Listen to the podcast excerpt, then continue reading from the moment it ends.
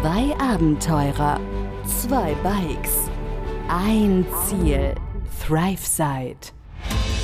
Begleite Sascha und Pascal auf ihrer unglaublichen Reise um die Welt mit dem Fahrrad durch mehr als 30 Länder, von Mainz bis Neuseeland, hier im Podcast ThriveSide.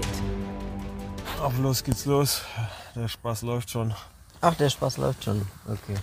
Hallo! Soll ja nicht immer so ein, was war's, gezwungener Start oder was auch immer werden. Hier kann man hier das Licht ausmachen.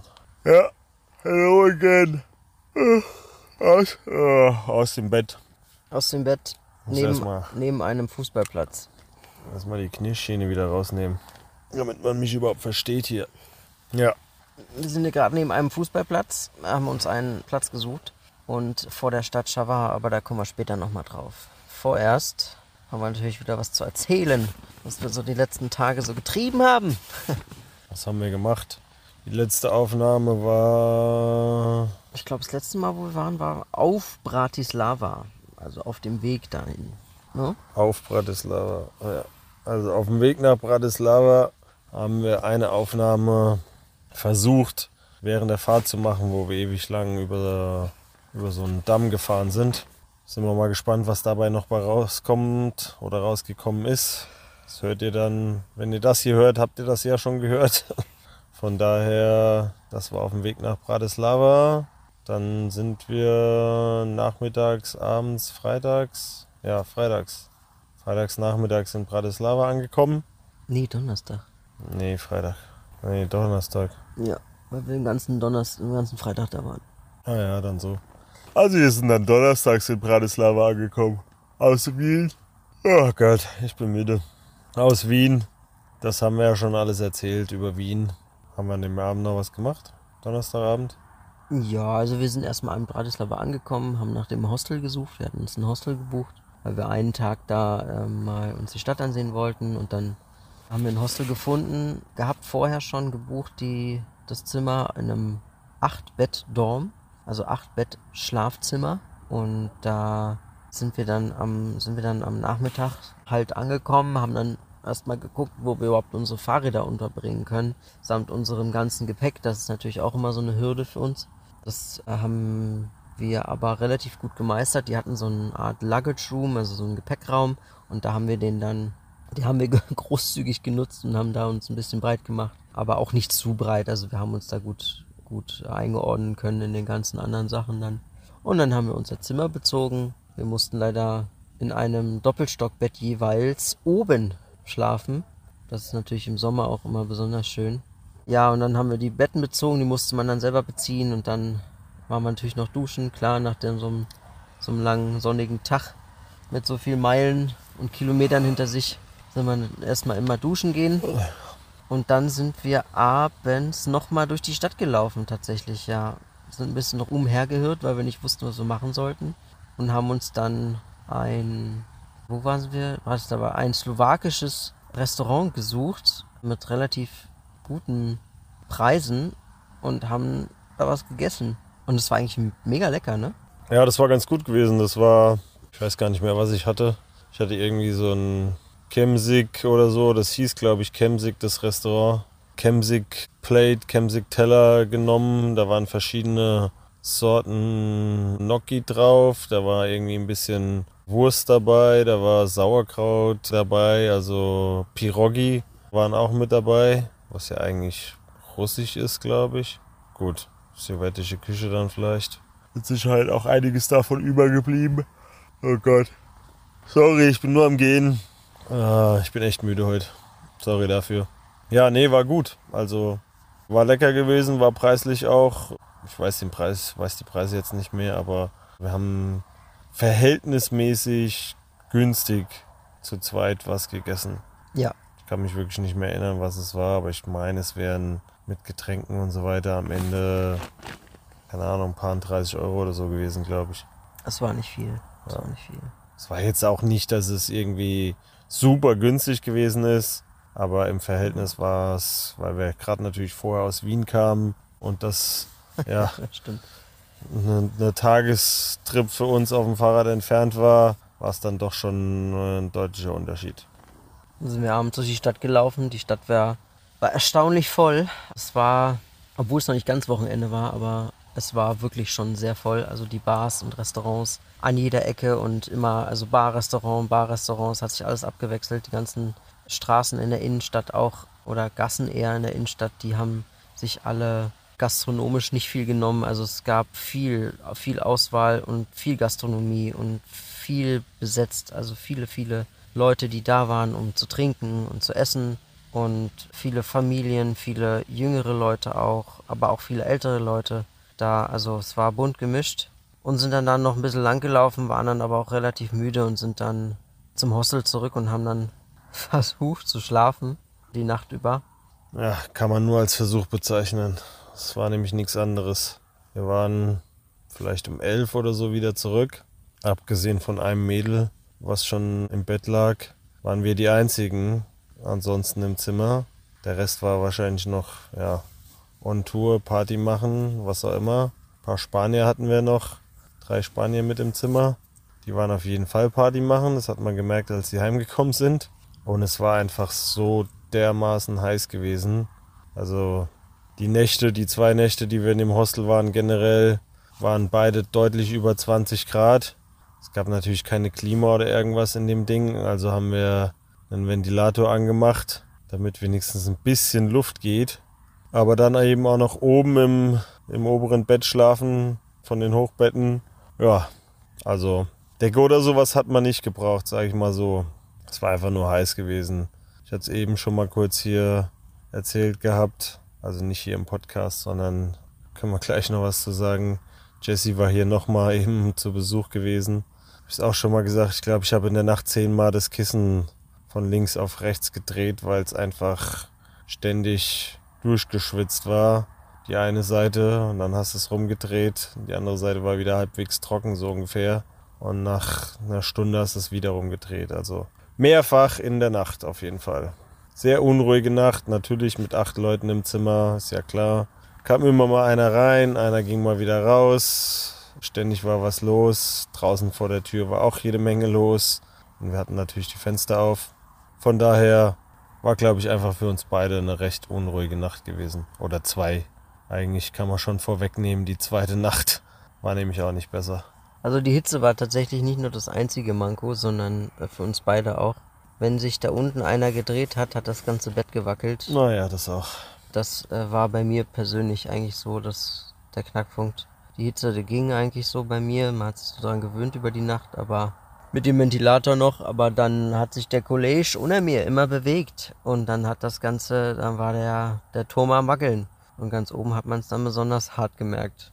Ja, für den war es wahrscheinlich genauso wenig geil, wenn ja, wir ja. uns oben gedreht haben. Ja. Und auf jeden Fall bin, auf jeden Fall bin ich dann dadurch halt immer wach geworden. Aber am Ende sind wir dann, haben wir auch diese Nacht überstanden und sind morgens aufgestanden gegen neun oder so und sind dann los in die Stadt und haben uns die Stadt angesehen. Denkmäler, Burgen, da sind wir an einem Kriegsdenkmal lang von der damaligen Zweiten Weltkrieg noch von den Toten aus der Sowjetunion. Die wurden da begraben oder verewigt und das ist das größte Kriegsdenkmal Mitteleuropas gewesen. Und sehr interessant, war an so einer Anhöhe auf so einem Hügel. Es war natürlich auch unter, den, unter der Hitze natürlich auch wieder schön da hoch zu laufen. Aber da sind wir dann auch hoch und dann sind wir wieder runter und wollten dann noch die Burg sehen von Bratislava, die quasi auch so eine Art One-Top-Sightseeing-Spot ist. Und dann sind wir da nochmal hin, sind da ein bisschen rumgelaufen und ja, durch die Stadt an der Donau, an der Donaupromenade noch ein bisschen lang, die relativ kurz war, leider. Und waren im Eurowehr. Das ist so ein großes Kaufhaus gewesen. Also nicht, dass wir da viel Zeit verbracht hätten. Wir sind eigentlich nur durchgelaufen, weil es draußen so heiß war. Und ich die Toilette benutzen musste. Ansonsten sind wir da eigentlich nur durchgelaufen und haben dann vor dem Kaufhaus etwas sehr Lustiges festgestellt. Und zwar, wenn man sich das Kaufhaus, Kaufhaus von außen betrachtet, sieht es ja echt schön und neu aus, ne? Und daneben stand ein dunkelgraues, altes Ostblock-Hausgebäude und mussten oder haben dann festgestellt, dass das schöne neue Kaufhaus neben dem alten, verrotteten Innenministerium stand. Also Kontrast pur. Schönes Bild hat es abgegeben, auf jeden Fall, ja. Ja, das war sehr interessant. Und dann sind wir weitergelaufen und die Hitze hat es natürlich auch nicht besser gemacht, aber wir haben uns dann äh, noch zur blauen Moschee, nee, blauen Kirche? Blaue Kirche ist Blaue es, glaube ich, ja. Blauen, blauen Kirche begeben, die war ganz, ja, steht halt mitten, mitten irgendwie im Wohngebiet, so ungefähr. Ansonsten, die Bratislava finde ich eigentlich eine ziemlich schöne Stadt. Ist halt sehr alt. Die Arm-Reich-Schere geht ein bisschen weit auseinander, finde ich. Die alten Trams, die da aber noch rumfahren, überall, das ist eigentlich ganz cool. Du hast, kannst überall, kannst überall einkaufen eigentlich. Du kannst, du hast, wie gesagt, Gastronomie ist ganz hoch, groß geschrieben.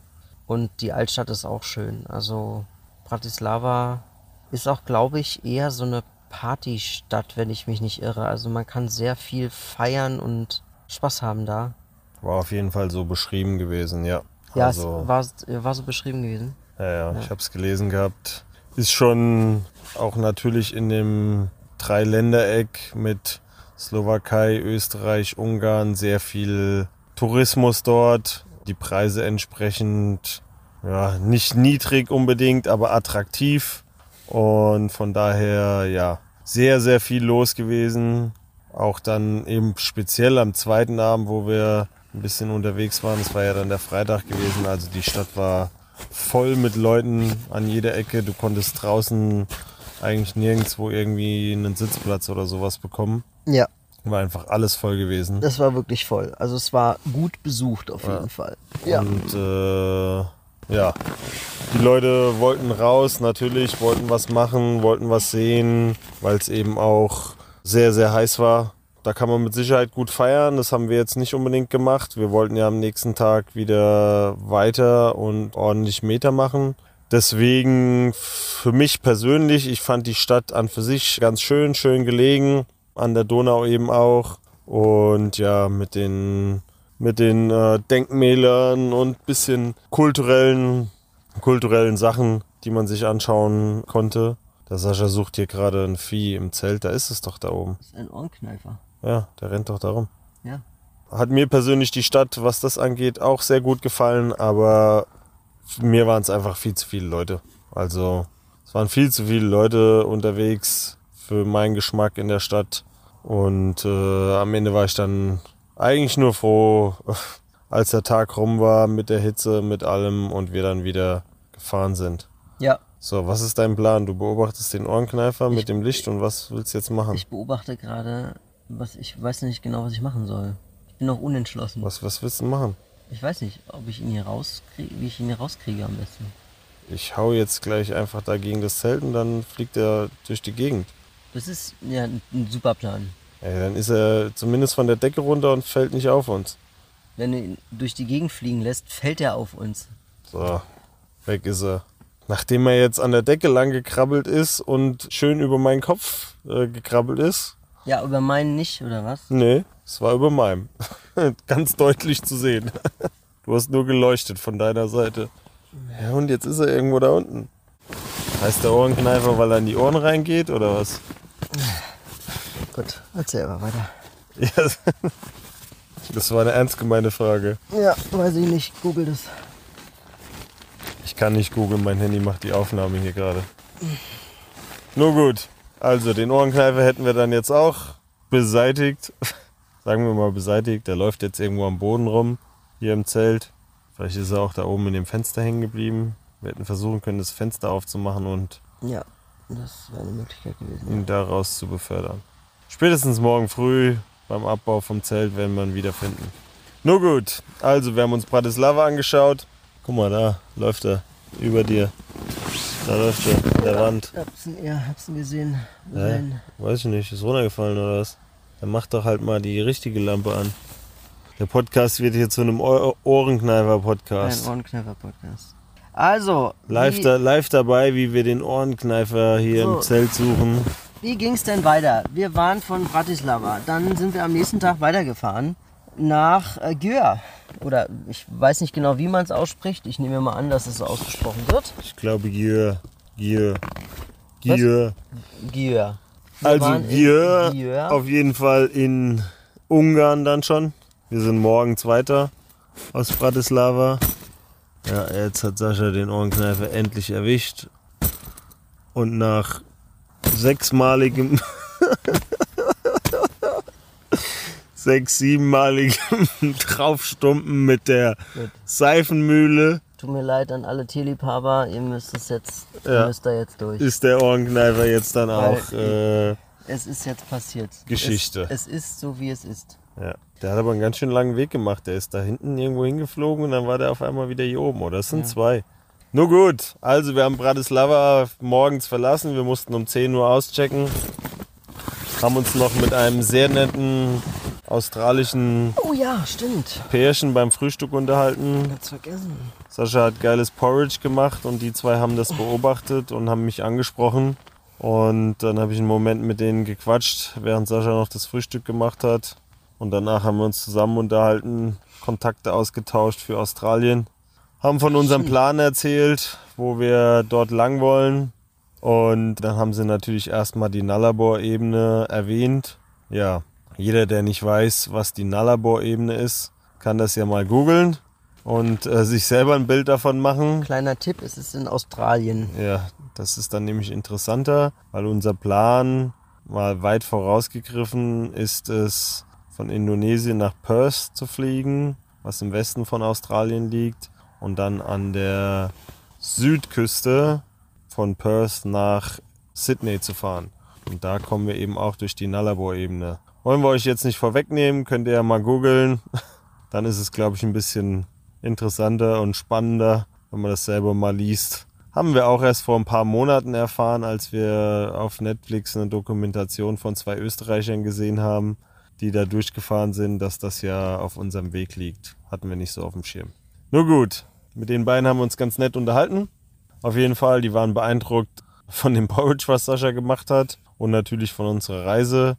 Haben uns noch ein paar Tipps gegeben, sind auch schon ja, erfahrene Reisende seit Jahren unterwegs und waren, war ein sehr nettes Gespräch auf jeden Fall. Und dann haben wir denen unsere Visitenkarte gegeben und nicht mal kurz nachdem die aus der Tür raus waren, haben wir eine E-Mail von denen bekommen mit deren Anschrift, Adresse in Australien, dass wenn wir doch da irgendwie vorbeikommen, wo sie dann da immer auch wohnen, wir wissen es noch nicht genau oder nicht mehr, dass wir da jederzeit einen Schlafplatz haben. Ziemlich cool. Also ein cooles, cooles Angebot, das wir gerne wahrnehmen, wenn wir denn da vorbeikommen.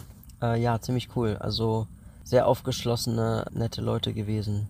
Sowas ist immer schön, wenn man den solchen Leuten begegnet, für uns zumindest auf der Reise. Ja, wie die Australier ebenso sind. Genau, die sind ja auch, die sind ja auch, äh, wenn man selber reist, auch immer sehr gastfreundlich. Oder zumindest sehr offen, weltoffen. Ja, und dann sind wir tatsächlich auch losgefahren und sind nach äh, Györ, genau. Und zwar liegt das in Ungarn. Und haben auf dem Weg dahin einen ziemlich langen Weg gehabt. Und zwar sollte eigentlich das Navi erst durch das Land fahren und Pascal hatte die Idee, lass doch mal an der Donau lang und Google meinte, hey, lass mal machen. Und dann haben wir das, haben wir einen Weg gefunden, wie man an der Donau lang kann, die ganze Zeit und sind das dann am Ende auch gefahren. Auf einem Deich, der ewig lang war und ewig groß war und es war so lang und so heiß, dass man irgendwann, weil es dann auch so gerade war, nicht mehr das Ende gesehen hat, weil das, weil die Hitze so geflackert hat, dass man den Weg am Ende einfach nicht mehr gesehen hat. Es war einfach nur so ein verzerrtes Bild. Also super interessant. Leider war es auch wieder 34 Grad heiß und kein Schatten. Wir Ja. sind, glaube ich, 70 oder 80 Kilometer nur auf diesem Deich gefahren und es gab kein bisschen Schatten. Ja, ich glaube, wir hatten insgesamt 80 Kilometer gestern. Ja, Aber es waren, ja, vielleicht 50 oder 60 ausschließlich auf diesem Deich, immer nur geradeaus und da gab es halt, ja, kein Baum, kein bisschen Schatten, gar nichts, also dauerhaft in der Hitze. Es hat sich ein bisschen so angefühlt wie am, am Meer entlang zu fahren. So ein bisschen Nordsee, Ostsee, Nordsee, was auch immer, seemäßig am Meer entlang, weil die Donau an der Stelle so wahnsinnig breit ist, dass man auch teilweise gar nicht richtig das Ende sehen konnte. Also es gab so ein, zwei Stellen, das hatten wir ja schon mal erzählt, die Donau soll ja wirklich über 28 Kilometer breit sein, an der breitesten Stelle. Wir sind uns immer noch nicht ganz sicher, ob das eine der Stellen war. Das haben wir dann auch vergessen nochmal zu googeln. Und wir glauben nicht, dass das die breiteste Stelle war, aber Es war sehr, sehr, sehr breit. Also man konnte die andere Seite nicht sehen. Und dann sind wir in so ein, ja, in so ein Delta reingefahren, wo lauter kleine Seitenarme und alles waren und sind eben auf diesem Deich kilometerweit nur geradeaus gefahren. War natürlich schön zu fahren, also man konnte hier wirklich im 14. Gang dahin fahren mit einer entspannten Trittfrequenz und teilweise über 30 km/h fahren. Ja, es war, wir hatten Rückenwind und es ging so immer so ganz leicht bergab. Ja. Die ganze Zeit lang. Also es war echt schön zu fahren. Also dadurch haben wir natürlich schön, schön Meter gemacht und sind auch echt bei Zeit angekommen, aber es war halt dementsprechend auch kein Schatten da und auch sehr heiß. Das war natürlich der Nachteil der Geschichte. Ansonsten war der Deich super geil zu fahren. Ja, Richtig guter Radweg auch. Wir sind eben die ganze Zeit auf der slowakischen Seite lang gefahren bis Medov. Medvedov. Medvedov. Medvedev oder sowas hieß es, glaube ich. Also wirklich nur so ein ganz schmaler Streifen zwischen Donau und Ungarn, der da noch zur Slowakei gehört an der Stelle. Den sind wir lang gefahren. Und dann erst ganz am Ende über eine Brücke rüber, einen anderen Arm der Donau ist es quasi, dann nach Ungarn rein. Und in Ungarn war es eigentlich nur noch 10, 12 Kilometer oder so, glaube ich, Mhm. bis Gieue, würde ich es jetzt mal aussprechen. Ja. Und dann kamen wir auch schon ja, bei Zeit auf dem Campingplatz an. Also waren wirklich relativ früh dran, dadurch, dass es so gut gelaufen ist, haben über 21 km/h im Schnitt gehabt am Ende des Tages. Also wirklich der höchste Schnitt, den wir bis jetzt hatten. Richtig gut, aber auch gut durchgebraten waren wir. Ja, und dann, als wir am Zeltplatz dann ankamen, mussten, haben wir uns erstmal eine Stelle gesucht, weil wir versuchen jetzt immer zu schauen, dass wir unser Zelt auch immer dann oder da aufschlagen. Richtung Osten heißt, wenn ein Baum davor ist, dass der auch dann Schatten spendet, wenn die Sonne aufgeht. Und nicht direkt im Zelt, wie hier in einer Sauna oder auf so einem, oder wie in so einem Ofen hier vor, so, vor uns hinschmoren, dass wir äh, immer so ein bisschen Schatten noch haben und das haben wir dann auch relativ gut gelöst und dann, ja, same procedure, ne? Wir sind wieder duschen gegangen. Pascal hat noch eine Lampe bei mir vorne am, wie nennt man das, Gestell vorne, die da montiert ist, noch repariert. Ein Gepäckträger vorne, ja. Und Ich habe endlich mal die Lampe repariert, die ja schon auf den ersten 20 Kilometern oder was es waren. Am allerersten Tag, bevor wir in Frankfurt ankamen, hatten wir schon dieses kleine, kleine Malheur und da ist die Halterung der Lampe kaputt gegangen. Und seitdem war die eigentlich nur mit Klebeband und die nur mit Luft, Liebe und Klebeband zusammengehalten, so ungefähr. Und jetzt habe ich es endlich mal geschafft, die zu reparieren. Ich hatte zwischenzeitlich die Ersatzteile nach Hause bestellt und als ich für die Hochzeit da kurz zu Hause war, habe ich die mitgenommen und die sind dann ein paar Tage in meiner Tasche rumgeflogen, bevor ich dann jetzt mal dazu kam, das Ding endlich zu reparieren und jetzt ist Saschas Lampe auch wieder ordentlich mit einem ordentlichen Halter, so wie es sein soll, montiert und funktioniert. Perfekto. Das war das erste Mal, dass wir relativ früh auf einem Zeltplatz waren, was ziemlich cool war, weil wir äh, hatten das erste Mal so gar nicht so den Zeitdruck, den wir eigentlich sonst immer so ein bisschen hatten wenigstens. Ja, und dann haben wir einfach noch ein paar Dinge noch gemacht, haben relativ uns Zeit gelassen gut und dann durften wir unsere Fahrräder mal komplett abladen und mit unseren Fahrrädern ohne Gepäck fahren.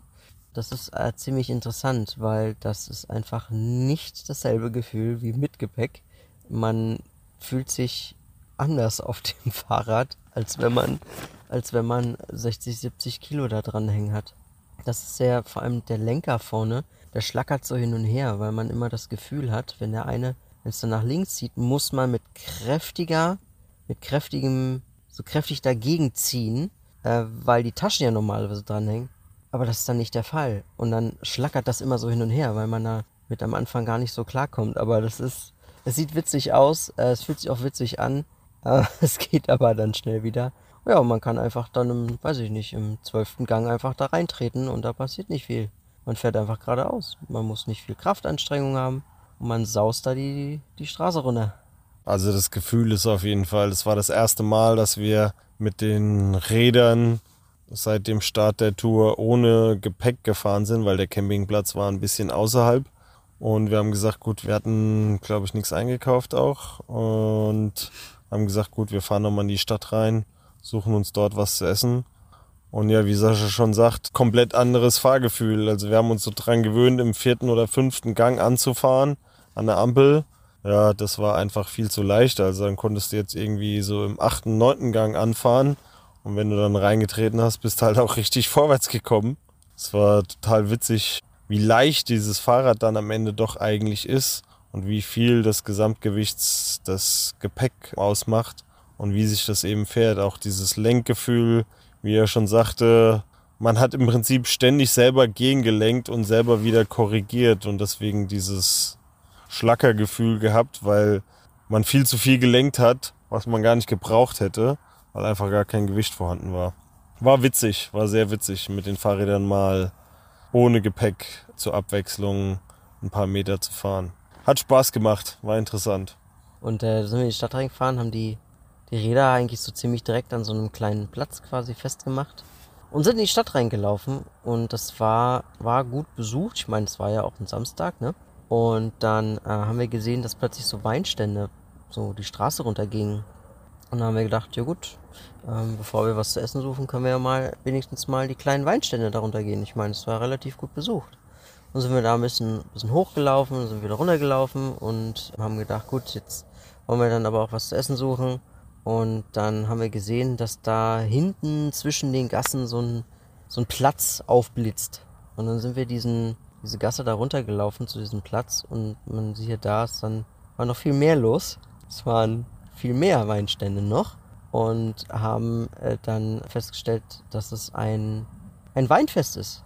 Wir waren auf einem Weinfest in Györ, das einmal im Jahr stattfindet und genau an diesem Wochenende waren wir durch Zufall da. Ja, das hat natürlich auch ein bisschen was an zu Hause erinnert, zumindest an, an Mainz. Da ist ja auch immer so viel Wein. Ne? Und tatsächlich war an demselben Abend, an dem wir da waren, auch Weinmarkt in Mainz. Schöne Grüße an alle, die da waren. Und ja, war ziemlich cool. Da sind wir dann, haben wir uns dann hingesetzt, hatten auch ziemlich Glück, ähm, haben uns dann so ein Restaurant hingesetzt. Die Preise waren auch gut. Sehr, sehr gut besucht alles. Und haben dann da was Kleines gegessen und wollten dann noch so ein bisschen rumlaufen. Und es war sehr gut besucht. Unser Kellner hat Deutsch gesprochen tatsächlich, äh, was wir erst ein bisschen später erfahren haben. Aber alles sehr, sehr busy. Also Gastronomie pur, wie man sie kennt. Und dann sind wir nochmal an dem Platz gewesen. Ach ja, und ich dachte so, ach komm, hey, da ist doch so eine Brücke. Die ist so schön beleuchtet. Lass doch mal da hingehen. Ja, und dann war, kam noch ein Platz an dem Fluss. Ich glaube, der Donau war das nicht. Oder war es die Donau? Nee, es war irgendwie so ein Seitenfluss oder nee, so. ist ne? nicht mehr die Donau, glaube ich. Nee.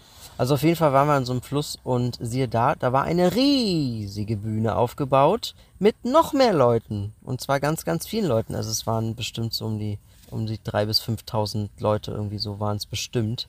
Allein, Viel zu viele waren es einfach. allein nur auf diesem Platz. Und das war sehr witzig. Die Stimmung war super, also mega gut. Vor allem abends, für mich persönlich immer meine Zeit so abends und so, ne? Das ist immer so, ich mag diese Zeit immer sehr, wenn es schon so ein bisschen dunkel ist und so schön beleuchtet ist. Und dann lief natürlich auf dieser Bühne die Musik. Das war, ich glaube, eine Band. Ich glaube, es war nur eine Band mit mehreren Sängern. Und dann war ein Sänger, der hat sich original so angehört. Ich glaube, das war der ungarische Stefan Raab. Also er hat sich von seinem, von seinem Singstil genauso angehört wie Stefan Raab, nur eben auf Ungarisch. Ja, dann sind wir da noch ein bisschen um die Brücke rumgelaufen und waren dann aber auch sehr müde. Pascal hat sich noch ein Eis geholt und dann sind wir dann noch ein bisschen rumgelaufen. Die Stimmung war mega gut. Und dann sind wir auch endlich wieder gegangen, weg von den Menschenmassen. Ja, tatsächlich. Wir sind endlich wieder gegangen. Nee, stimmt nicht. Vorher haben wir uns doch noch einen Wein geholt, Ah, stimmt. weil wir doch noch anstoßen mussten auf unser, auf unseres gleichzeitigem Weinmarkt-Event in Mainz und Crossover. Und dann haben wir tatsächlich da noch einen Wein getrunken und mussten etwas mehr Geld bezahlen leider für die Weingläser, weil man musste die Weingläser kaufen. Man konnte sie nicht irgendwie zurückgeben. Same, same, wie zu Hause mittlerweile muss man auch Ja, hier in Ungarn, in Gör, die Weingläser kaufen. Kann man nicht, kein Pfand drauf oder so. werden nur die Gläser einfach verkauft, aber ich glaube, es war auch ähnlich wie bei uns 3 Euro oder sowas umgerechnet, das Glas am Ende des Tages. Also war okay. Und wir konnten sogar uns so weit verständigen mit der Frau, dass es eine Rosé-Schorle gab. Also auch das hat funktioniert in unseren gekauften Weingläsern. Von daher war es ganz nett, in Gedanken beim Weinmarkt auf dem Weinfest in Gör mit einer Rosé-Schorle anzustoßen. Und ich meine, es wäre sogar eins der größten oder vielleicht sogar das größte, eins der, der zwei größten Weinfeste in Ungarn, glaube ich. Irgendwas hast du gegoogelt, ne? Äh, ja, es ist neben mit einer anderen Stadt das größte Weinfest in Ungarn komplett. Also es ist, äh, es gibt nur diese Stadt in Györ und noch so eine andere Stadt, die diese Weinfeste austragen. Und Györ ist wohl das Highlight wohl immer. Und wir waren durch Zufall an diesem Wochenende da. Und das ist super interessant gewesen, super überraschend. Aber genauso ist es, so, genauso muss es eben auch auf so einer Reise sein. Ja. Ja, und dann sind wir halt einfach normal zurückgefahren ins Zelt und äh, hingelegt und dann auch eigentlich direkt gepennt. Ja, wir waren ziemlich platt. Ja. Von dem Tag auf jeden gewesen. Fall. Ja. Von den Kilometern da auch. War das der Tag, wo wir die ganze Zeit an dem. Ah ja, sind wir die ganze Zeit an dem Deich lang gefahren, hatten wir gerade gesagt. Genau, ne? genau, genau. Richtig, wo es so heiß war. Deswegen waren wir auch ziemlich platt gewesen dann doch am Ende des Tages. Begleite Sascha und Pascal auf ihrer unglaublichen Reise um die Welt. Hier im Podcast ThriveSide.